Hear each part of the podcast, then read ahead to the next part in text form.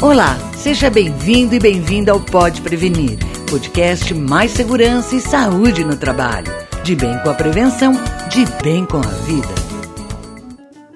Dezembro não é apenas um mês de festas, por ser o período que marca o início do verão, quando o clima começa a ficar bem mais quente, é também tempo de alerta, principalmente para quem exerce atividades a céu aberto, como profissionais da jardinagem, construção civil, agricultura, pecuária, pesca, preparadores físicos, entre tantos outros. Esse é o objetivo da campanha nacional Dezembro Laranja, promovida pela Sociedade Brasileira de Dermatologia, chamar atenção para a prevenção do risco de câncer de pele decorrente da exposição contínua à radiação ultravioleta.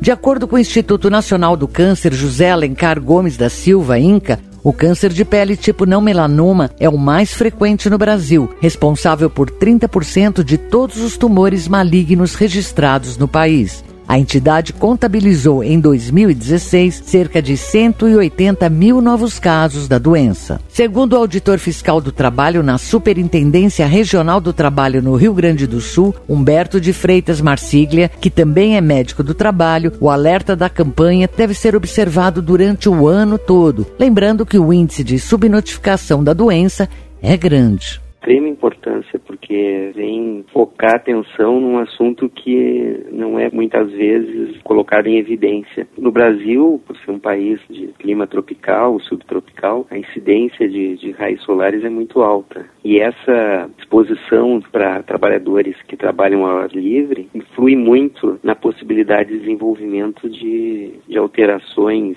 tanto pré-cancerosas como até o desenvolvimento de tumores de pele. Né? Então, certamente, uma campanha dessas ajuda a gente a focar a atenção nesse problema que é muito subnotificado. O número de trabalhadores afetados por essas alterações é muito grande, mas dificilmente isso é reportado nos meios oficiais, né? tipo nas estatísticas previdenciárias de afastamento, de morte.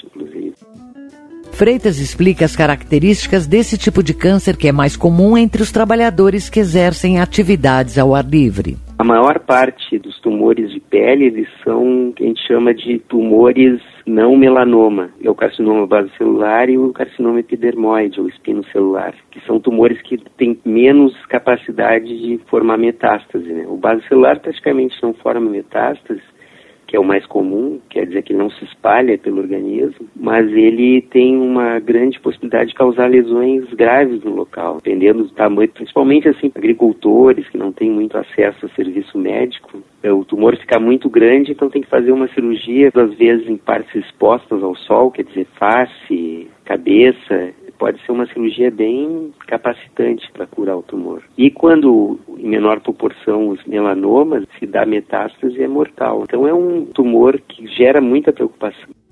O auditor destaca que as pessoas que realizam tarefas a céu aberto têm, no mínimo, três vezes mais chances de desenvolver esses tumores na comparação com quem está sujeito à exposição normal ao sol. Freitas reforça a importância do uso do protetor solar. Uma coisa essencial hoje para trabalhadores a céu aberto é o fornecimento de protetor solar. Ele é extremamente importante para proteger o trabalhador do desenvolvimento dessas lesões. Então, o fornecimento do protetor solar, a orientação de usar a cada duas horas e fator de proteção no mínimo 30, ideal talvez fosse 50, 90% dessas lesões de pele vão deixar de evoluir se o protetor solar for usado adequadamente. Embora não seja um, considerado um, um EPI, porque não tem certificado de aprovação do Ministério do Trabalho, os protetores solares, mas eles são muito importantes porque está provado que eles reduzem muito o risco do desenvolvimento de alterações genéticas da pele que vão ocasionar os tumores.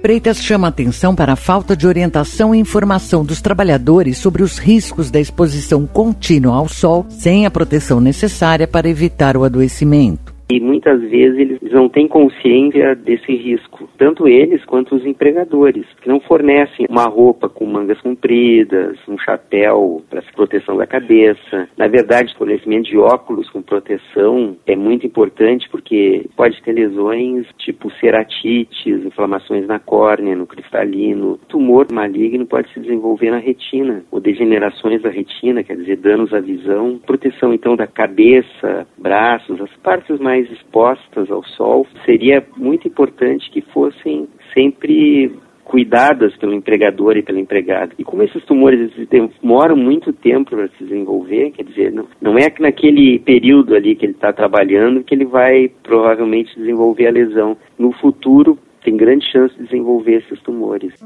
O auditor lembra que os médicos do trabalho precisam estar mais atentos à prevenção desse tipo de doença tema de muita importância. Os médicos do trabalho da empresa talvez devessem dar mais importância a esse tipo de ações de prevenção, porque muitas vezes o médico do trabalho está focado só em outras questões e esquece que a exposição solar é hoje um dos maiores riscos de câncer dos trabalhadores brasileiros. Muitas vezes a gente chega na empresa não vê medidas tomadas já preventivas que deveriam ter sido tomadas pelo, pelo serviço de medicina ocupacional da empresa.